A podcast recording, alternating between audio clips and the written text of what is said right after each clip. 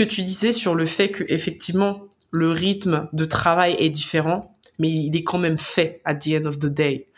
Et moi, je sais que quand je suis venue à Sainte-Lucie, je venais fraîchement de Paris. Et c'est vrai qu'à Paris, c'est assez réactif. Tu vois ce que je veux dire?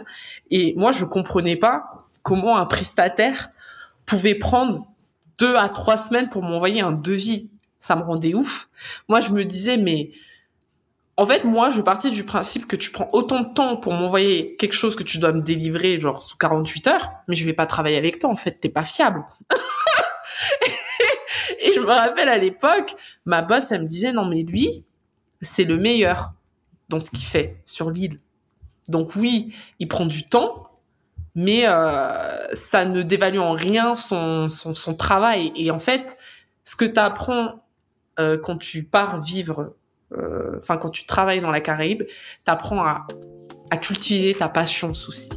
Tu vois, si t'es pas prêt à cultiver ta patience sous euh, d'un point de vue professionnel, tu vas passer à, à côté d'opportunités, tu vas passer à côté de, de collaboration, et puis même, ça va te rendre ouf. ça va te rendre ouf en fait.